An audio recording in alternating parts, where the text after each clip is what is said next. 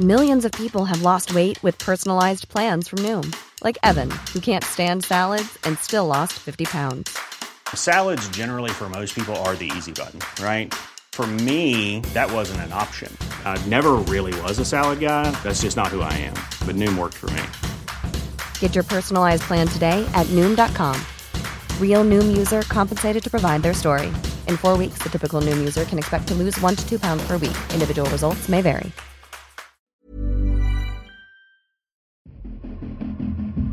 La guerra de Ucrania ya comenzó y es una guerra informativa. Por el momento no es la amenaza de China o la guerra comercial lo que importa ahora en el mundo. Ahora Ucrania se ha convertido en el epicentro y foco de la geopolítica, ocupando en las últimas semanas las primeras planas de la prensa internacional ante la concentración de fuerzas rusas en su frontera y las amenazas de una invasión. La situación explosiva en la región de Donbass controlada por separatistas prorrusos desde el 2014, la anexión de Crimea, el temor a una crisis energética en Europa por la falta de gas ruso, así como las olvidadas y ahora recordadas promesas de Estados Unidos y la OTAN de no desplegar armas cerca del área de influencia de Moscú, se encuentran en este momento en el tablero donde juegan las grandes potencias. Pero entre lo que más llama la atención en estas semanas de estrategia diplomática y guerra de declaraciones es la campaña de desinformación desplegada por todas las partes involucradas. Las claves del mundo. El contexto internacional en Podcast OM.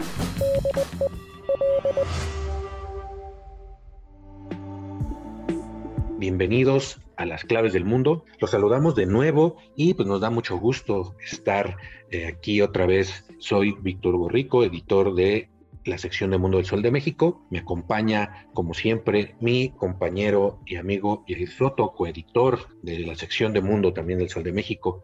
Yair, ¿cómo estás? Es un gusto saludarte de nuevo. Víctor, el gusto es mío volver a compartir micrófonos en una emisión más de las claves del mundo. Bienvenidos a todos. Así es. Ya hace eh, dos semanas habíamos tratado este tema, lo habíamos eh, pues más o menos titulado La guerra de declaraciones que estaba en ese momento, en este conflicto que está acaparando, como, como mencionaba los titulares de la prensa internacional, pero ahora pues parece que todo se desborda y eh, estamos en un momento crítico. Sin embargo, nuestro foco en esta ocasión, que tiene que ver con esta situación de, pues, de tensión bélica en Ucrania, pues tiene que ver con la información, tiene que ver con la guerra de desinformación, más bien. ¿Y quiénes están diciendo la verdad? ¿Quién está mintiendo en toda esta situación en Ucrania?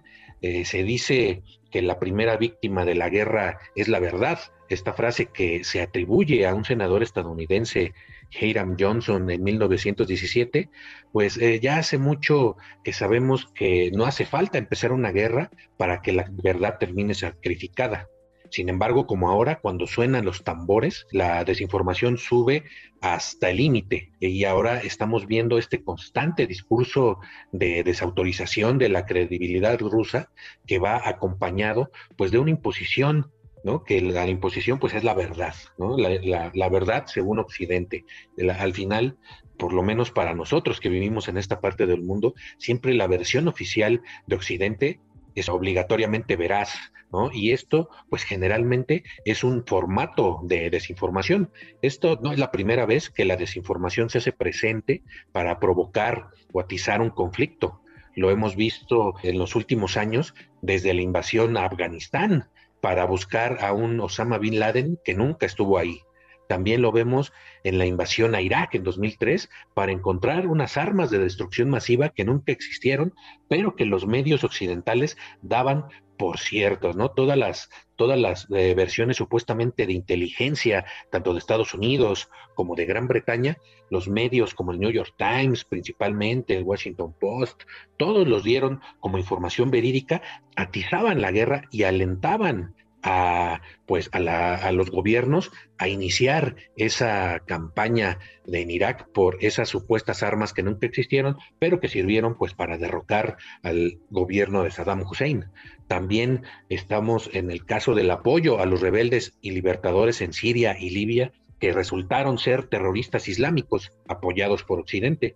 Y también en Serbia, eh, a los serbios se les acusó de, de bombardeos hasta el cansancio por el delito de invadir su propio país. Estas incongruencias se han dado a través de la información y son amplificadas o fueron amplificadas por los medios eh, de comunicación occidentales. Ahora es el turno, lo estamos viendo, de Ucrania y Rusia. Desde Occidente se suele recurrir con frecuencia a denunciar la censura que existe en Rusia, sus campañas de desinformación, las mentiras constantes de su gobierno, y en muchos casos es real. ¿no? Eh, el gobierno de Rusia pues es un gobierno autocrático con Vladimir Putin, pues ya desde principios de este siglo al mando de un país, pues eh, y con todos los poderes en el gobierno, pues en muchos casos se ha dedicado a difundir desinformación. Sus canales oficiales son generalmente medios como Sputnik, como Russia Today, entre otros, y han sido acusados por Occidente de difundir desinformación, incluso han sido eh, eliminados de las plataformas de Internet en algunos países, como en Alemania, por ejemplo. Sin embargo, pues también debemos preguntarnos si de verdad de este lado del mundo estamos seguros de tener todas las versiones, las fuentes, de contar con la suficiente pluralidad que nos dicen eh, que tienen los medios occidentales de, de, información, las agencias informativas, y pues si todo lo que dicen estos gobernantes es cierto, o si nos pueden privar de otra versión, como en este caso la rusa, y que pues se ha desatado de la concentración de sus tropas en la frontera, Jair. Sí, así es, Vic, y como bien terminas diciendo, pues los medios de comunicación de Occidente pues están haciendo su parte, ¿no? En esta guerra de desinformación.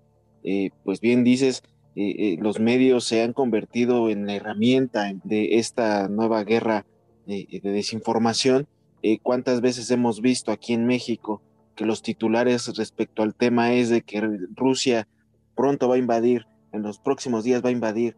O sea, si todo es la, misma idea que está replicando Estados Unidos, que parece estratégicamente replicada a diario, eh, Joe Biden, ya sea Blinken también, que diario mencionan de que Rusia está cerca de la invasión. Desde enero se hablaba de esta invasión a mediados de febrero, que no ocurrió, incluso se habló del 16 de febrero que iba a iniciar esta invasión, pues no se llevó a cabo, quedó en ridículo incluso todo esta, eh, este armamento mediático de Estados Unidos, y aún así, pues eh, Estados Unidos sigue insistiendo en que pronto va a haber esta invasión, eh, bajo este argumento de los 100.000 soldados en la frontera con Ucrania y Rusia. Rusia ya anunció que ya se estaba retirando, pero Estados Unidos insiste en que ahí sigue, incluso dice que se ha sumado 7000 elementos del ejército ruso a esta, esta línea defensiva y está muy insistente en el que va a haber una invasión, por más de que Rusia lo niegue, por más de que Rusia esté mostrando elementos que descarten esta idea, Estados Unidos sigue insistiendo de algún modo tratar de, mantener eh, abierto, mantener vivo este conflicto a base de esa idea de que la invasión está próximo a suceder. Tenemos razones para creer que están haciendo una operación de pretexto para tener una excusa para entrar. Todos los indicios que tenemos es que están preparados para entrar en Ucrania, para atacar a Ucrania. Incluso hasta Ucrania. Ucrania ya lo habíamos mencionado también en anteriores podcasts sobre el tema, de que Ucrania incluso ha dicho, el mismo presidente ha dicho que pues no hay elementos certeros como para creer en una invasión, sin embargo, pues ahí sigue expandiéndose esta idea de la intervención rusa sobre Ucrania y entonces aquí es cuando los medios, eh, sobre todo estadounidenses, que hacen eco en todo el hemisferio de Occidente, pues eh, estamos replicando, eh, acá en México se replica todo lo que dice Joe Biden, lo que dice Blinken, pero sí, como mencionas, Vic, eh, casi no volteamos a ver a, las versiones de Rusia, ¿no? Eh, hablamos de que eh, pues prácticamente los rusos pues desmienten esta idea, ¿no? De que no va a haber una intervención. Sin embargo, sí hay una realidad de que también los rusos pueden estar usando esta herramienta de desinformación, pero pues prácticamente no llegan las versiones a este lado del hemisferio del mundo. Rusia pues también ha creado un un ejército también para tratar de, contener esta información creada en Occidente y pues ahora eh, ellos también están tratando de pues como equilibrar esta balanza. El mismo gobierno ruso pues ha lanzado algunas advertencias de que no ha tenido, no han trascendido, eh, pero sí han creado ruido en el tema, por ejemplo, de, los documentos filtrados, ¿no? Eh, el gobierno ruso hablaba de estos documentos filtrados sobre un acuerdo con la OTAN y Estados Unidos en el que aclaraban de que Occidente se estaba comprometiendo a, mantener sus líneas de ataque eh, sobre Europa del Este, ¿no? No, no extenderse. Prácticamente, en pocas palabras, era que no iban a, permitir que Ucrania sí se adhiriera a la OTAN. Entonces, eh, esta filtración de documentos, pues sí, eh, la realidad es que sí fue la propuesta rusa presentó, pero pese a que el gobierno ruso lo, lo, entregaba, lo manipulaba esta información como si fuera ya un hecho que lo había aceptado Estados Unidos, pues la realidad era de que simplemente se trataba la versión de, de Rusia mostrada a Occidente. Sin embargo, pues hasta la fecha sabemos que Estados Unidos no ha presentado eh, la aceptación a esta petición. Incluso, pues siguen muy sólidos con esta decisión de mantener la idea de que Ucrania se adhiera a la OTAN. Entonces, este es un tema muy importante en el que, pues, prácticamente, pues, las versiones de, que de cada gobierno y sobre todo de cada medio, entre más lejos lleguen, pues va a ser prácticamente el vencedor, considerando que en esta estrategia de, desinformación, pues podremos ver que prácticamente el objetivo no va a ser eh, quien extienda la idea o el mensaje de una manera más extendida por el mundo, sino más bien el objetivo principal va a ser de confundir a la audiencia, a la gente, con el exceso de información para generar desconfianza. Es por eso que vamos a ver varias versiones, varias historias, varias verdades a medias eh, en esta guerra, eh, supuesta guerra eh, entre Ucrania y Rusia y Occidente por el tema de la información. En este caso, como bien comentas, pues también tiene mucho que ver pues la versión de cada país, ¿no? Para, para Rusia, Ucrania son los que han violado, por ejemplo, los acuerdos de Minsk, y son los que han eh, violado el alto al fuego en, esta región ucraniana que se disputan el ejército de Ucrania con los separatistas prorrusos que han declarado ahí una república independiente. Eh, Ucrania, por su lado, pues los acusa a Rusia de lo mismo. En el caso de la OTAN, para eh, Rusia, eh, según Rusia, eh, Occidente le había dado hace ya muchos años, después de la caída de la Unión Soviética, había prometido de que no se iban a meter en su campo de influencia en este, en este juego que ya hemos descrito en, en podcast pasados de, pues de las áreas de influencia de cada quien. Así Estados Unidos tiene su patio trasero en Latinoamérica, Europa del Este es como su región de influencia, pero para Rusia, pues estas antiguas repúblicas soviéticas eran inviolables, ¿no? Y aparte, en el caso de Ucrania, como lo vimos en el podcast pasado que le invitamos a escuchar, pues es parte histórica y cultural de su propia, de la propia historia rusa, ¿no? Ucrania es eh, para Putin y para muchos rusos es parte de, de Rusia. Entonces, para ellos es su área de influencia y la OTAN y Estados Unidos la están violando. Eh, por su parte, la OTAN y Estados Unidos dicen, no, nosotros nunca prometimos eso y cada país es libre de determinar con quién se asocia. En esto, pues, si lo vemos fríamente, pues tienen toda la razón. Eh, tanto las regiones bálticas como Ucrania tienen el derecho como naciones soberanas de adherirse a la organización que quieran, ¿no? Pero en este juego geopolítico, pues hay muchas aristas ahí que pues precisamente crean la desinformación que empieza por los gobiernos.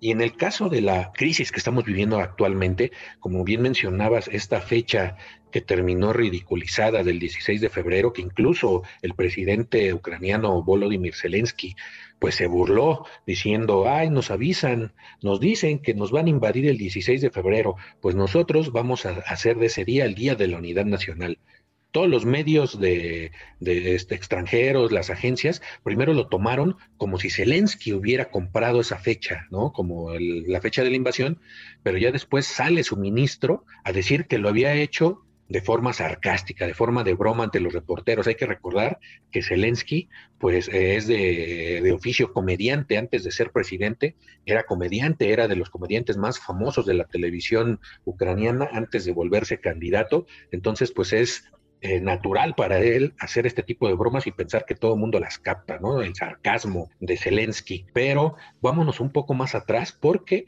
también las fechas de invasión han variado. Desde diciembre el gobierno de Joe Biden estaba difundiendo todos los días la idea de que Rusia contaba con 100.000 tropas en la frontera con Ucrania y que la invasión era inminente. Con esa palabra era inminente, ya estaba atizando el fuego del miedo, del temor, y tan inminente como el 3 de enero, según las fuentes de inteligencia del Pentágono y del gobierno, el 3 de enero del 2022 era la primera fecha donde eh, Rusia iba a, invadir.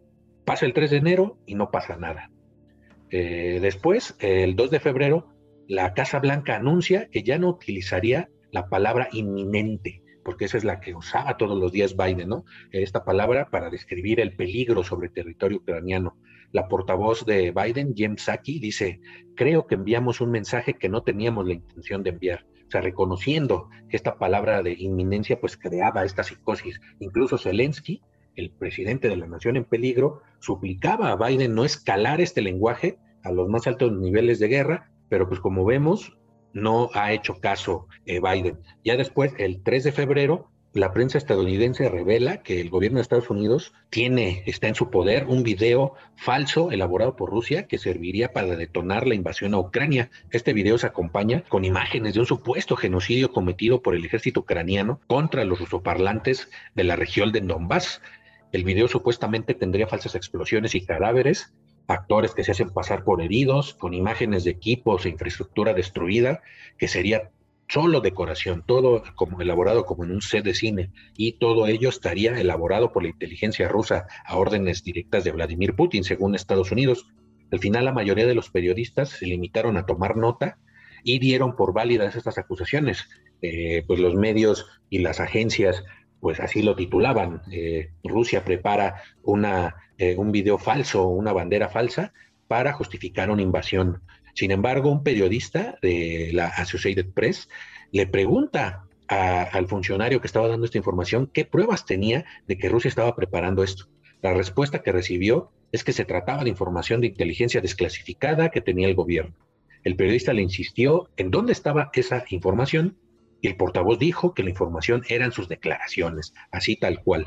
Hasta ahora, los funcionarios estadounidenses no han podido explicar cómo conocen el plan y hasta el momento eh, una artimaña como esa no ha tenido lugar, a pesar de que Estados Unidos ha dicho que está liberando información de inteligencia con el propósito de desanimar a Rusia a que, a que realice una invasión. Pero en este caso, decían que era información clasificada. Entonces, desde aquí empieza la información y cómo la replican los medios. Días después, los funcionarios estadounidenses entregan a periodistas detalles acerca de los más de 100.000 militares concentrados en las fronteras de Ucrania, en los que describen esta posible estrategia eh, rusa de invadir, eh, las bajas estimadas incluso, y hasta un mapa del plan específico con las rutas de invasión planeadas tampoco dicen de dónde proviene esta información y pues como les menciono, Estados Unidos generalmente mantiene estos asuntos de inteligencia en estricta reserva, pero para ellos revelar estos detalles secretos de planes militares buscan que eh, prevengan una invasión a Ucrania. Después se dijo que la invasión sería acabando los Juegos de Invierno de, de, Pekín que se están llevando a cabo en los momentos que estamos grabando este podcast. Después el diario británico de Son, que es también una fuente de dudosa procedencia, un tabloide muy famoso allá en Gran Bretaña, aseguraba que la invasión sería el 15 de febrero en la madrugada y que todo estaba listo.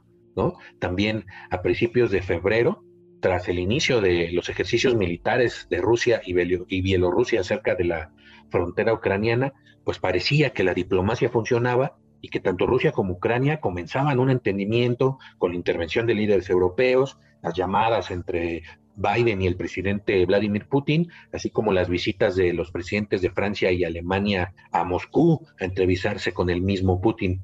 Pero el siguiente paso en la desinformación, pues viene sorprendentemente otra vez de Estados Unidos al descalificar todos estos pasos hacia una desescalada militar, y es cuando el Pentágono y el Departamento de Estado aseguran como bien decía ayer, que la próxima fecha clara para el inicio de una invasión sería el 16 de febrero. Incluso, como lo mencionábamos, Zelensky se burla de esta, de esta eh, eh, fecha y la proclama Día de Unidad Nacional, Pasa el 16 de febrero y otra vez no pasa nada, ¿no? Incluso el embajador ruso ante la Unión Europea, Vladimir Chisov, pues se burla diciendo las guerras en Europa casi nunca comienzan los miércoles y la vocera del Ministerio Ruso de Relaciones Exteriores, María Sarajova, pues ironizaba aún más en un mensaje de Facebook donde decía, por favor manden el calendario de las invasiones que vamos a hacer este año porque necesito planificar mis vacaciones. Sergei Lavrov, ministro de Exteriores de Rusia.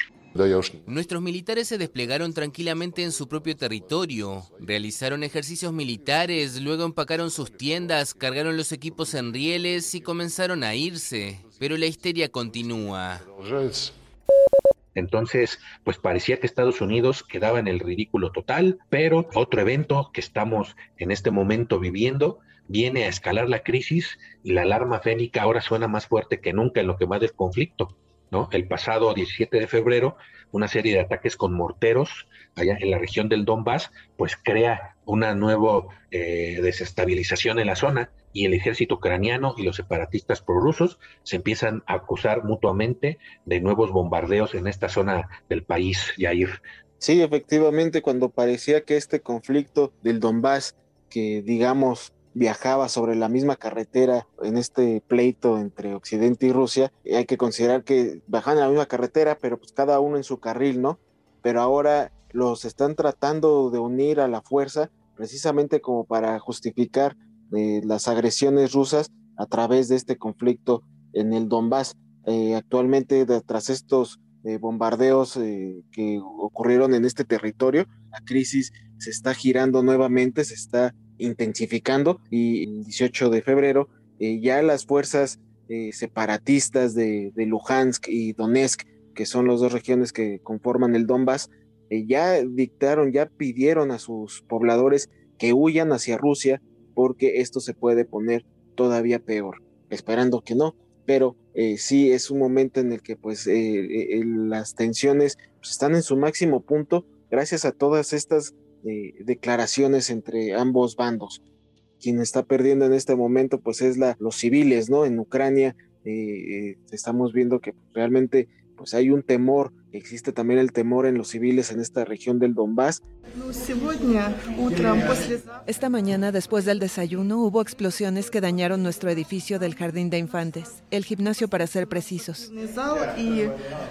También hubo daños en el campo de deportes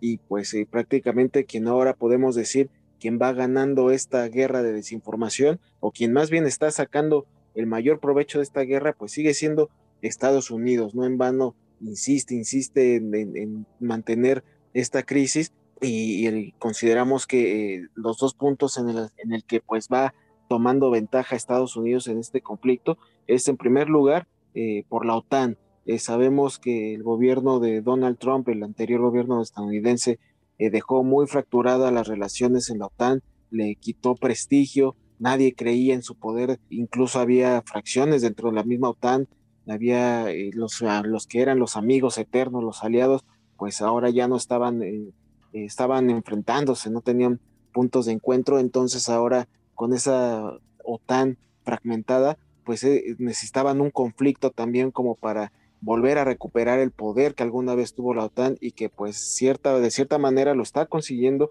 Una vez más están uniendo eh, los líderes occidentales que pertenecen a este, este, organismo y otra vez al parecer la OTAN está recuperando de, pues, de, una manera sucia, si así lo queremos ver, el poder que alguna vez tuvo y que le retiró eh, Donald Trump con su política nacionalista.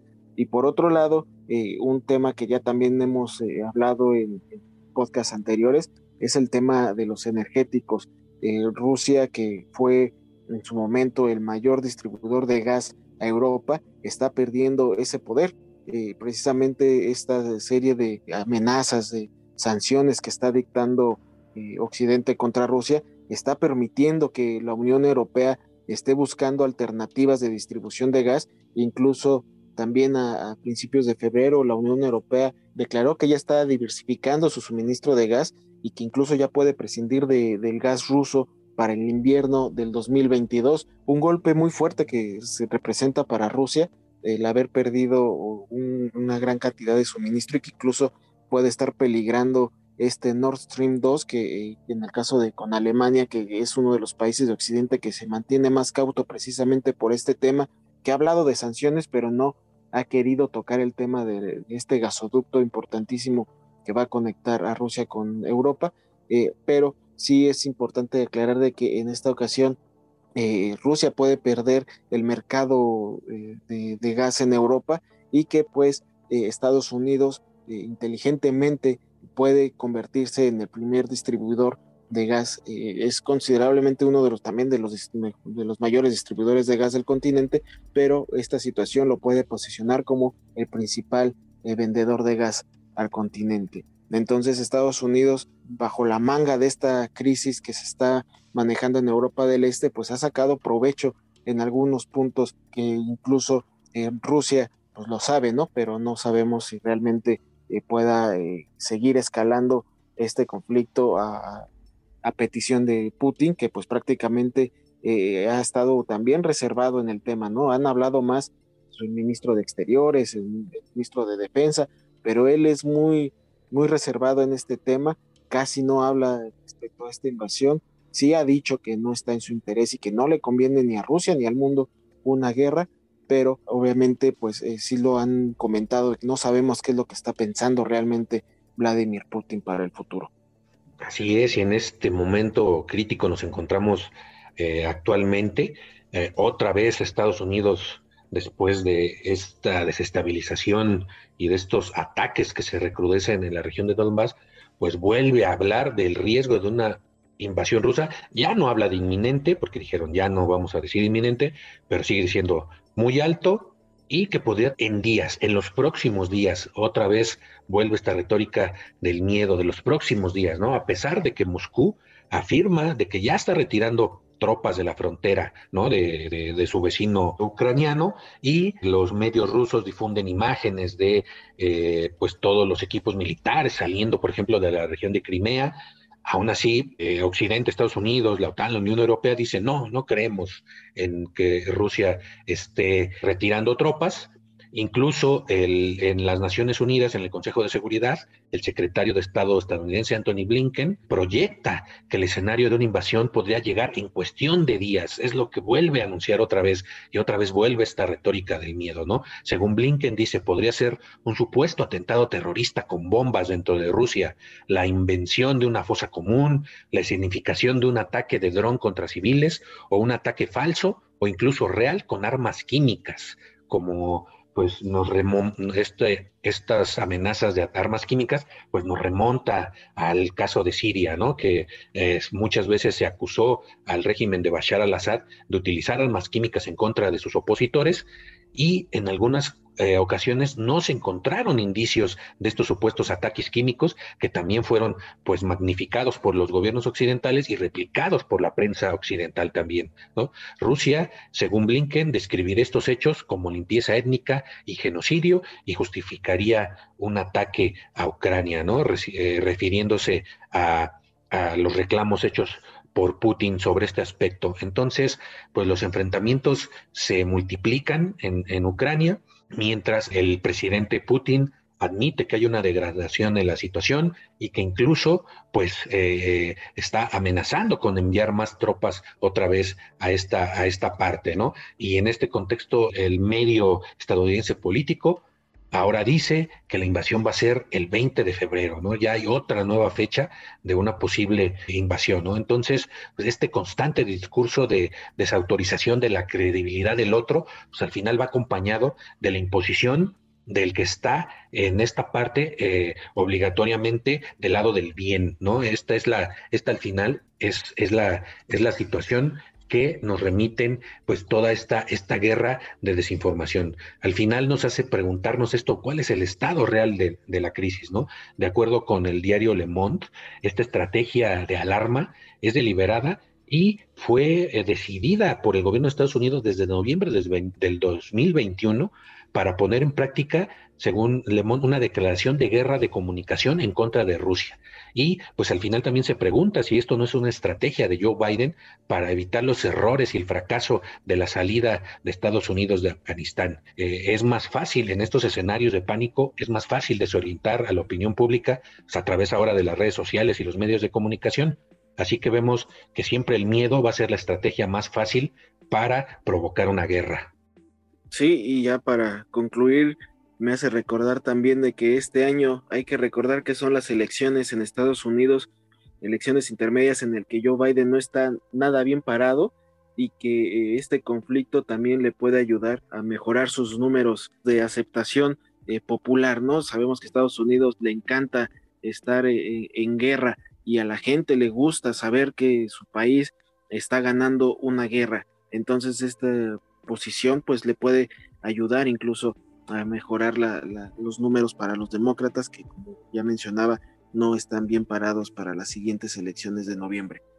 Pero bueno, nosotros nos vamos a seguir manteniendo informados en este conflicto de Ucrania, eh, en las claves del mundo, pero para eso tienen que esperar cada lunes un nuevo programa, un nuevo, una nueva emisión de este gran podcast de sus favoritos. Estoy seguro que es de sus favoritos. Agradecemos cada una de las escuchas que han realizado a las claves del mundo, el cual podrán encontrar en las principales plataformas de podcast como Spotify, Google Podcast, Amazon Music, Acast y también en Deezer. En estas plataformas podrán encontrar cada lunes un episodio nuevo de Las Claves del Mundo. Agradezco que nos hayan escuchado. Asimismo agradezco la producción de Natalia Castañeda. No olviden continuar en contacto con nosotros a través de nuestro correo electrónico podcast.com.mx y también en nuestra cuenta de Twitter arroba el sol de-méxico para que nos hagan llegar sus dudas, sus sugerencias, sus críticas. Nos encantaría conocer sus opiniones. Así que tenemos una cita la próxima semana. Hasta entonces.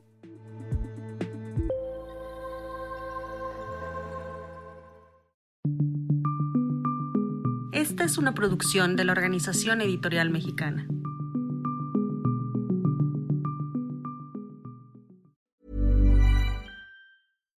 If you're looking for plump lips that last, you need to know about Juvederm lip fillers. With Juvederm Volbella XC and Juvederm Ultra XC, your lip look, whether it's subtle or bold, can last up to one full year with optimal treatment and no additional maintenance. Find a licensed specialist and see if it's right for you at juvederm.com today. That's J U V E D E R M.com. Add fullness to lips in adults over 21 with Juvederm Volbella XC or Juvederm Ultra XC. Do not use if you have severe allergies or a history of severe allergic reactions, or if you're allergic to lidocaine or the proteins used in Juvederm. Tell your doctor if you have a history of scarring or taking medicines that decrease the body's immune response or that can prolong bleeding. Common side effects include injection site redness, swelling, pain, tenderness, firmness, lumps, bumps, bruising, discoloration, or itching. As with all fillers, there's a rare risk of unintentional injection into a blood vessel, which can cause vision abnormalities, blindness, stroke, temporary scabs, or scarring. For full important safety information, visit juvederm.com.